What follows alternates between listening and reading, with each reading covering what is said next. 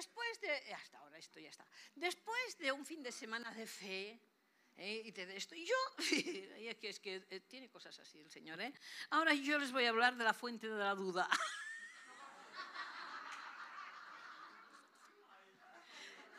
y yo misma, yo misma, al Señor, porque ya quería yo una, una predicación más motivadora y esto, y, pero no, toda la, la, fuente de la duda, habla de la duda. Y yo digo, esto es después de un fin de semana de fe, pero bueno, ahí vamos. La, es que es necesario ¿eh? hablar, no de la duda, es de la fe, pero lo que evita que nuestra fe sea efectiva. Entonces, el título es esto. Chicos, no os lo he dado para que lo pongáis. Ah, mira, uy, qué rápidos que sois. Qué bueno. Qué buen equipo que tenemos. La verdad es que la palabra de Dios es viva y eficaz. Está de acuerdo conmigo de esto, ¿no? Y esto quiere decir que trae resultados a nuestra vida. Si la palabra de Dios no trae resultados en nuestra vida, no es porque falle la palabra, es porque fallamos nosotros. Es muy importante porque muchas personas, cuando no obtienen los resultados que esperan, que esperan tener, esperan que Dios les dé, esperan ver algo y no lo tienen, es siempre acaban cansándose de la iglesia. Y lo bueno es que dicen, no, yo no voy, yo creo en Dios, pero ya no voy más a la iglesia porque no he recibido lo que quería recibir. O algunos pasan meses sin volver y entonces vuelven. Porque es como si les hubiera entrado una duda en su corazón de que Dios no responde o Dios no es el Dios que predicamos. Amén. Entonces tenemos que ser conscientes de que hay un enemigo y este enemigo lo llevamos dentro que puede ser la duda. La duda. Mire lo que dice Marcos capítulo 11 y verso 23. Bueno, les voy a decir algo. No lo llevamos dentro de aquí, lo llevamos en la cabeza no baja en el corazón, porque si baja en el corazón ya la duda ya se convierte a incredulidad, ¿no? En la cabeza. Mire qué dice en Marcos 11:23. Dice, porque de cierto os digo que cualquiera que dijere a este monte, quítate y échate en el mar, y no dudare en su corazón, sino que, sino que creyere que será hecho lo que dice, lo que diga le será hecho. Amén. Una vez creer, tres veces hablar lo que dice, lo que diga, le será hecho. Y dice en este versículo que he leído, y no dudare en su corazón. ¿Saben? Hay una parte de la palabra que dice que los pajaritos pueden volar encima de nuestra cabeza, pero no les tenemos que permitir que hagan nido. Así que la duda no puede bajar a nuestro corazón, porque dice Santiago capítulo 1 y verso 6, dice, pero el que pida, el que pida eh, el que pida con fe, no dudando nada, porque el que, el que duda es semejante a la onda de mar, que es arrastrada por el viento y echada de una parte a otra. O sea, cuando nosotros dudamos algo, no vamos a recibir nada del Señor. Es claro. Amén. Cuando no dudamos, dice el que pide, recibe.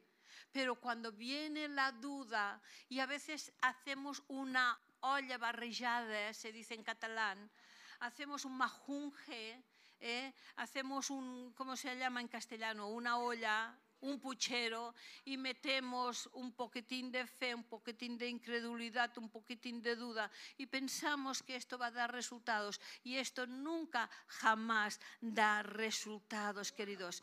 La duda es una fuente poderosa contra la naturaleza y la bondad de Dios es una fuente poderosa contra la naturaleza y bondad de Dios. Muchos creyentes están paralizados por la duda. ¿Y por qué, pastora? ¿Por qué están paralizados por la duda? Simplemente porque las voces del mundo son más fuertes y les influyen más en sus vidas que la voz de Dios. Hay creyentes que salen de la iglesia wow, tocando el cielo. Pero a la que llegan en casa y abren el televisor y se anuncia una pandemia o se anuncia algo, algún virus, o se anuncia una mala noticia, wow, el, de, de salir y tocar el cielo, se arrastran por el suelo. ¿Por qué? Porque las voces del mundo los influyen más. Hay personas que a veces, o sea, siendo creyentes, estando en la iglesia, teniendo un Dios tan grande como el que tenemos, a la mínima, a la mínima, wow, sucumben a lo que ven y a lo que sienten. Si creemos en Dios, creámosle el domingo, el lunes, el martes, el miércoles, todos los días de la semana, los siete días y las 24 horas. Amén. No podemos creer mucho el domingo y empezar a disminuir el lunes y el martes ya y el miércoles ya pensándonos que nos estamos muriendo porque tenemos un dolor de cabeza. Y eso es porque viene el diablo y ataca y te habla. A veces se sale de aquí y te dice, no sabes quién tiene esto o quién tiene aquello. ¡Wala! Ya pensamos que nosotros, a lo mejor nosotros, que nuestros hijos ya lo pueden coger. Esto es dudar. Es dudar de Dios. Es dudar de la bondad de Dios, queridos. Nuestro Dios es bueno. Pero pastora, vienen cosas así, pero no las vamos a llamar. Claro que vienen cosas y cuando vienen las vamos a enfrentar, como enfrentamos cuando vino lo de nuestro nieto. Pero no lo vamos a llamar antes. No vamos a llorar por algo que no existe, que no está. ¿Verdad? Por algo que, porque lo hemos oído, porque estamos influenciados, tenemos, tenemos tanto miedo de que nos suceda. Está usted llamando el mal, porque la fe no tiene cabida en su corazón. Amén. Aleluya. Ahora bien, la duda es fruto. Entonces, pastora, ¿cómo podemos hacer para mm, no dejarnos influenciar por las voces que no sea una voz de Dios, la voz de la fe? La duda es fruto de la ignorancia. La duda no tiene cabida y no es posible cuando nuestro conocimiento de Dios se ha completado. El oír nos puede cambiar, pero el creerle a Dios cambia nuestro destino. El oír la palabra nos puede cambiar, pero el creerle a Dios cambia nuestro destino. Amén. Es muy importante.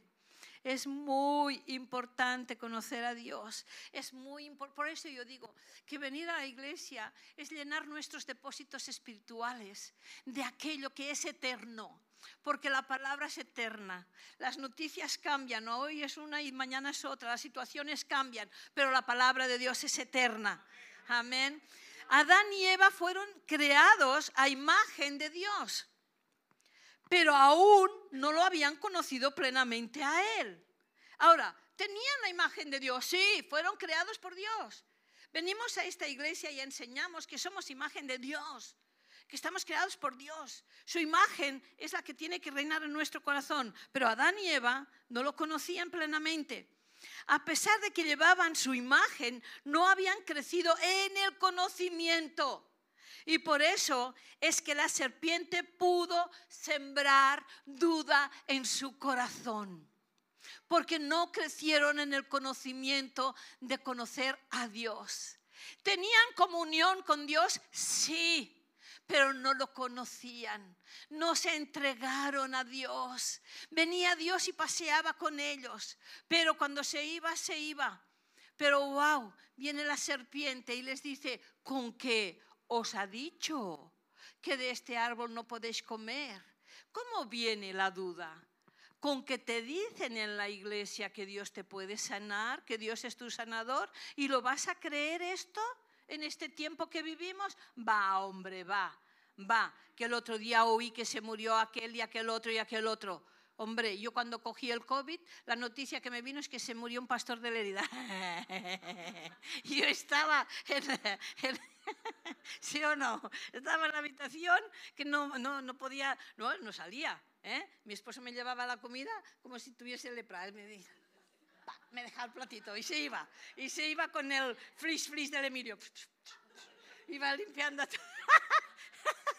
Pobre, me vio tan apuradilla que debió pensar, bueno, que se muera ella, pero yo no, no, es broma, es broma, es broma, es broma. Pero viene, vienen las palabras del mismo infierno. Hoy ya no nos hablará una serpiente, pero nos habla la voz que habló por medio de la serpiente. Lo mismo, ¿con qué? Con que te dicen, pero que no te das cuenta que no llegas a final de mes. Con que te dicen que Dios es tu proveedor.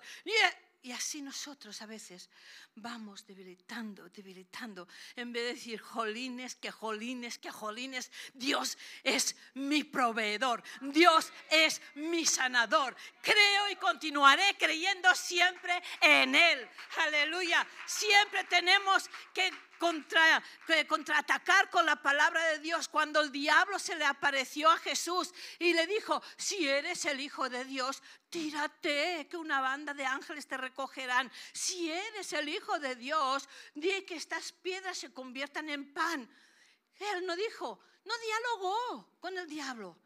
No se puede dialogar con el diablo, no se puede argumentar.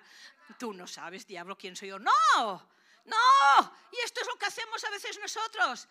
Ay, yo, yo voy a la iglesia y llevo tantos años en la iglesia y yo, pero tonterrón, que el diablo se ríe de todo lo que nosotros podamos argumentar. Ahora cuando nosotros decimos, eh, escrito está, escrito está. Y el escrito está, está grabado en mi corazón. El escrito está, está sellado en mi vida. Así que aunque me digan lo que me digan, el escrito está, prevalece por encima de cualquier voz que venga en mi vida. El escrito está. Cuando nos dijeron que nuestro nieto tenía cuatro años, cuando cogió la leucemia, cinco mientras él la cogió en febrero y él hizo los cinco añitos en mayo. Y cuando nos dijeron que en el año 2021, era el 2016, eh, pastor, que tienes memoria de tanta fecha. ¡Ay, es que es importante esto! Pues, y cuando nos dijeron que en el 2021 a lo mejor algo se podría hacer, pero ahora no. Esta clase de leucemia no. era cuarto grado, la peor, ¿sí o no, hijos? La peor. Si nosotros hubiéramos las orejas, porque el diablo estaba siempre así, así. Si nosotros hubiéramos, ostras, no me ha caído nada. Bueno, entonces el diablo quería temorizarnos, quería temorizarnos, pero eh, el, el médico daba su reporte. El médico hablaba con su limitación de médico, de humano pero nosotros teníamos la palabra de Dios. Y la palabra de Dios era la que prevalecía en nuestras vidas. La palabra de Dios era la que repetíamos diariamente. La palabra de Dios es la que él escribía continuamente en un blog que se hizo personalizado él. La palabra de Dios era la que nos decía que por las llagas de Jesús fuimos nosotros curados. La palabra de Dios era la que nos decía que la palabra es, esta, esta espada de doble filo que penetra hasta lo más profundo de nuestro ser. Aleluya. La palabra de Dios es la que nos decía que él no es hombre para que mienta, ni hijo de hombre para que se arrepienta. Lo que Él dice, Él hace. Aquí está escrito, aquí hay promesas escritas para cada uno de nosotros, para lo que podamos estar pasando. Aleluya. Ahora, cuando nosotros creemos el domingo y dudamos el lunes, la duda no deja que recibamos las promesas de Dios en nuestras vidas. Amén. Así que puede venir, queridos, como humanos que somos, puede venir confusión, pero nunca, nunca duda. Confusión puede venir porque no esperamos cosas, no esperamos informes adversos, no esperamos situaciones. La confusión viene, pero la duda jamás tiene cabida en nuestro corazón. Amén. La duda solo puede echar raíces en una atmósfera de ignorancia, de no conocer lo el escrito está. Cuando no conocemos la palabra, wow, nuestro conocimiento es erróneo. Y esto es lo que les pasa a mucha gente allá afuera que te dicen, ah, yo también tengo fe. Y tú dices, ah, sí, ah, ¿y qué tal? ¿Cómo vas con el conocimiento de la palabra de Dios? No, no, a mí no me hace falta. Pues no tienes fe. Tu fe es errónea, está equivocada. Tu fe es, tu fe es bohemia. Tu fe es hippie. Como dije el otro día, todo paz y amor. ¿Eh? Paz y amor. Yo también tengo fe y creo en algo. Algo hay en el cielo. O, ah, eh, ¿cómo se llama aquello ahora? No, espérate, espérate, ¿cómo se llama? Ahora que es tan fuerte, esto de la energía. Algo hay una energía, ¿eh? una energía, un karma. El otro día alguien hablaba con alguien y decía, ay, el karma que te volverá. Y una dice, no sé si volverá porque yo no creo en el karma, pero la vida sí que es dura y se les va a poner más dura todavía creyendo en el karma. ¿verdad? Entonces, la se les va a poner más dura, dijo esa persona. Ay, porque cuando no hay conocimiento de la palabra hay ignorancia. Y en la ignorancia el diablo se hace el arroz. El diablo gana porque Él es sabio. Él está existe desde el principio. Y nosotros solo lo podemos vencer con el escrito está. No con nuestra sabiduría, no con nuestras experiencias bohemias. No, con el escrito está, está escrito diablo. Y tuvo que huir y el diablo tuvo que huir. Y, el, y dice la palabra, resiste al diablo, resístelo. Ahora, ¿viene con cola y con cuernos? No. No, mira, yo ayer salí del concierto y subo en el ascensor y veo a la vecina así toda modernita, ella, ah, no tiene frío, no, van hasta aquí. Y, y con dos cuernos del diablo, digo, mira por dónde. Hombre, vengo yo, vengo yo de alabar al Señor y entro al ascensor con un habilillo allí. Ah, con, una diadema y dos cuernos. Ay, Señor. Pues el diablo no viene con cola y cuernos. El diablo viene sabiamente y astutamente. Él sabe nuestras debilidades más que nadie. Con que te dicen, ay, tonto. La pastora habla de, flipar y tú solo flipas con un porro y tú solo flipas con, una, con, un, con un algo de esto. ¿Eh? Tú solo flipas con esto, tonto, y la pastora de flipar, ella sí que flipa. Eh. Oiga, con Dios se flipa mucho mejor que con todos los porros y la droga. Hombre flipe con la palabra, flipe, flipe, personalícese la palabra, entre en la palabra, descubra el poder de la palabra, conozca a Dios, llénese de Dios. Esto sí que es flipar, esto sí que es flipar. Vamos. Filipenses dice, ¿qué dice? ¿Qué dice? ¡Ay!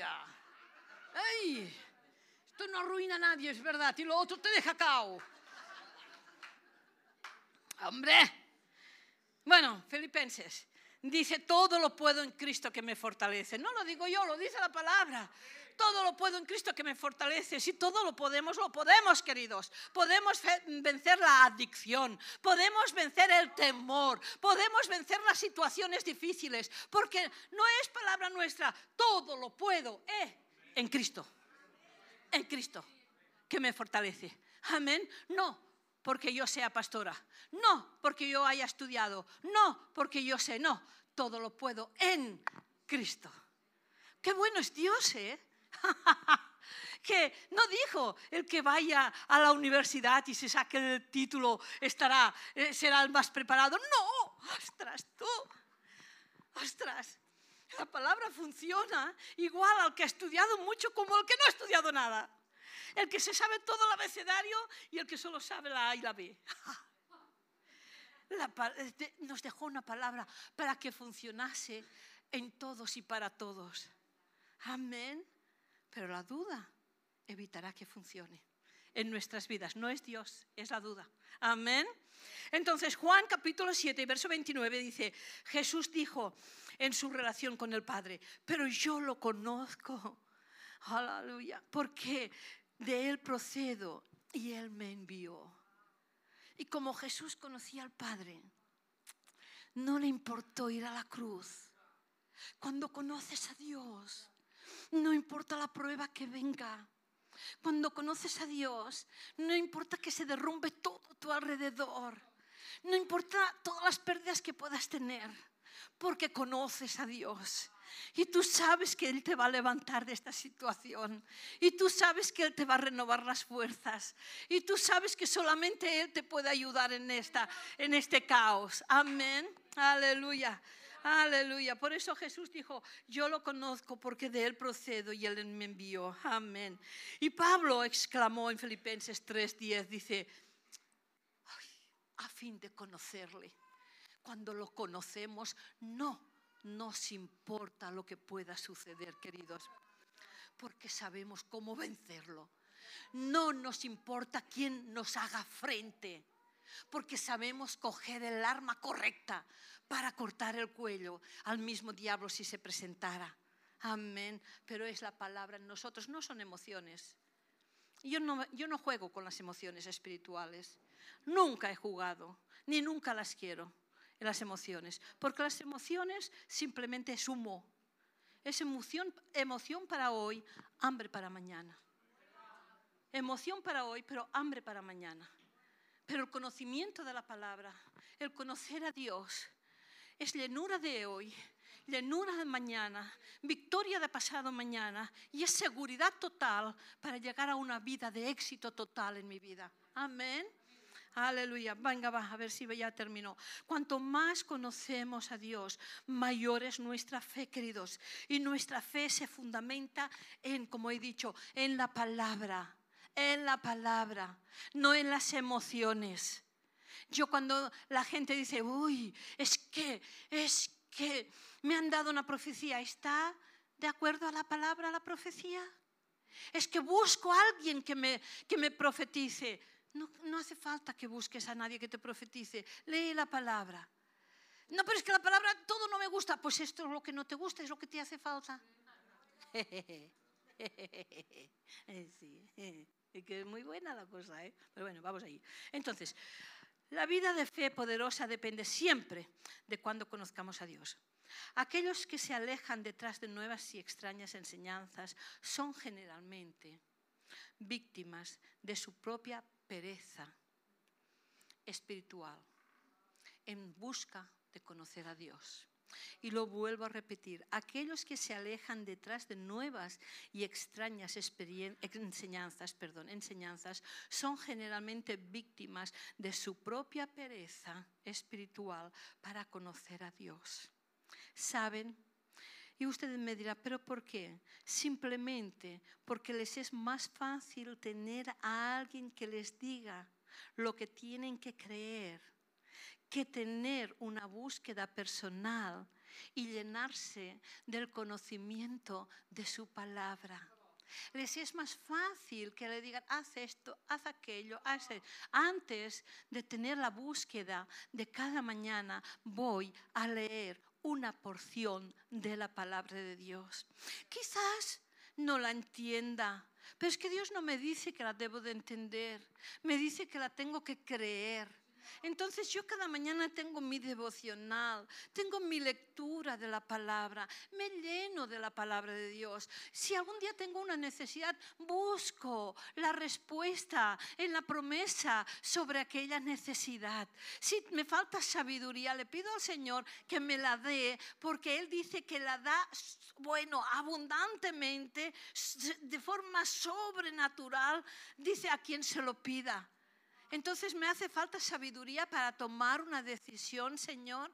Esta sabiduría, esta, esta dirección tiene que venir del cielo.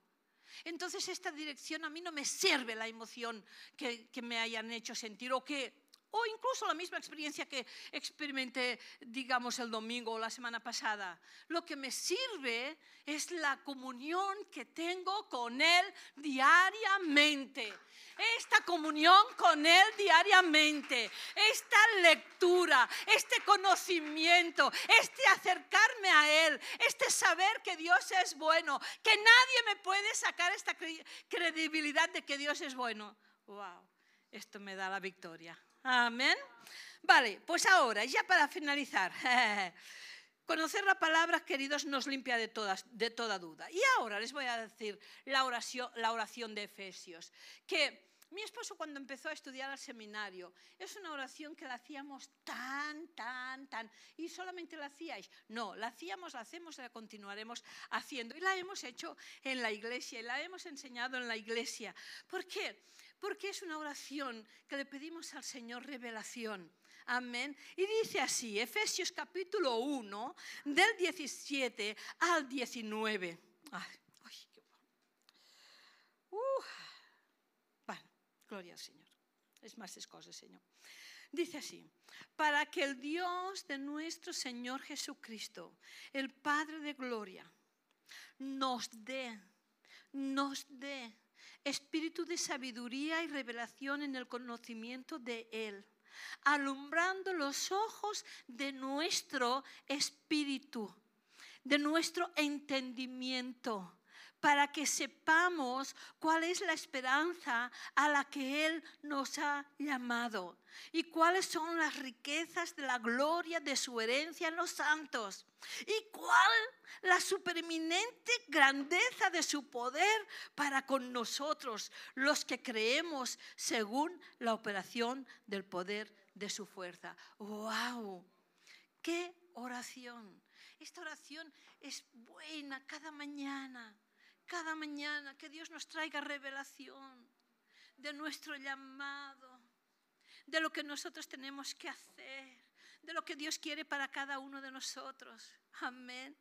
Y créanme que cuando nosotros echamos de nuestra casa la duda y establecemos la fe, las cosas cambian y las cosas suceden. Y vienen los milagros y vienen las situaciones cambiadas. Dios no es hombre para que mienta, ni hijo de hombre para que se arrepienta. Lo que Él dice, Él lo hace.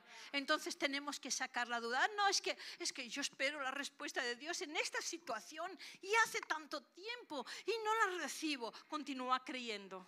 No aceptes, no invites a la duda. No le abras la puerta a la duda. Deja que esta puerta se cierre y abre la puerta a la esperanza. Al, seguir creyendo, al seguir creyendo que Dios va, no va, está obrando, está obrando, está obrando. Hay, hay, hay cosas que van más rápidas, otras más lentas, pero Dios está obrando. Cuando nuestro nieto le detectaron la leucemia, queríamos nosotros cada prueba, cada prueba, cada prueba que le hacían a nuestro nieto, nosotros pensábamos que nos iban a decir, ya no hay leucemia, ya está sanado, no lo podemos entender. Cada prueba, pero no, cada prueba decían un reporte, otra cosa, otra cosa, hasta que llegó a los 15 días, llegó una una prueba para que ya pudieran empezar a tratarlo con la quimio, para saber la cantidad de quimio que le iban a meter en su cuerpecito. Le hicieron una prueba otra vez, le pinzaron a la médula,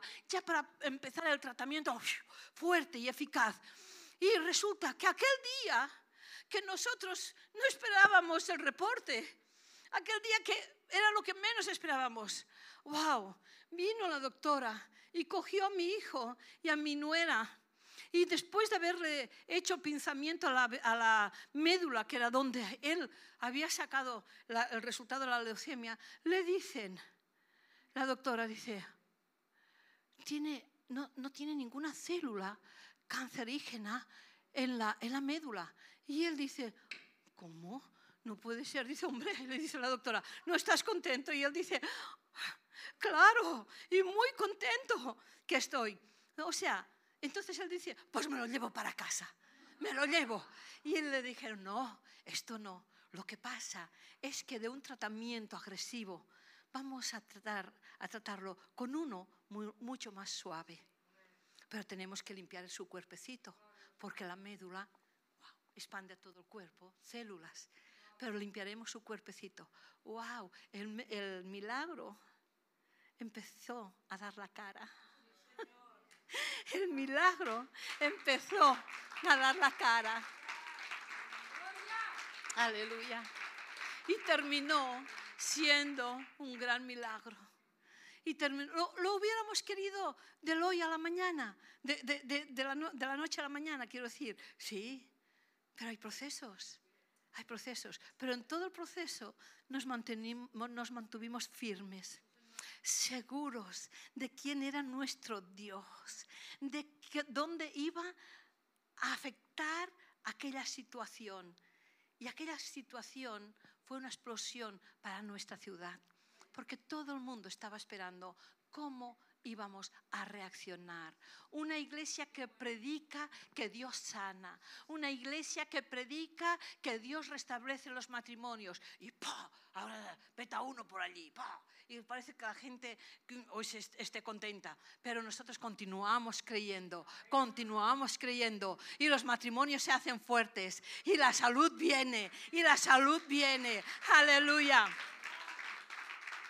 Y el milagro termina siendo total, completo y absoluto. Amén. Nos ponemos en pie, queridos. Te doy gracias, Señor, una vez más por este tiempo, Señor. Espero que cada uno, Señor, haya recibido la parte de la palabra, Señor, por la cual tú la pusiste en mi corazón. Ahora pido, Señor, que cada uno de los que están aquí, Señor, cierren la puerta a la duda sea el lunes, el martes, el miércoles, cualquier día de la semana, que pueda venir. Y el diablo es, astuto a veces, cuanto más palabras recibimos, cuanto más eufóricos estamos, Zasca quiere venir a robarnos todo lo que hemos recibido del cielo. Pido, Señor, que esta palabra les sirva para que esta semana, Señor, cierren la puerta a la duda, esta semana y siempre, pero cierren la puerta a la duda, Señor, y abran la puerta a la fe, al conocimiento, al conocerte más, al llenarse cada uno de la palabra. Papá, gracias y millones de gracias en el nombre de Jesús. Amén y amén.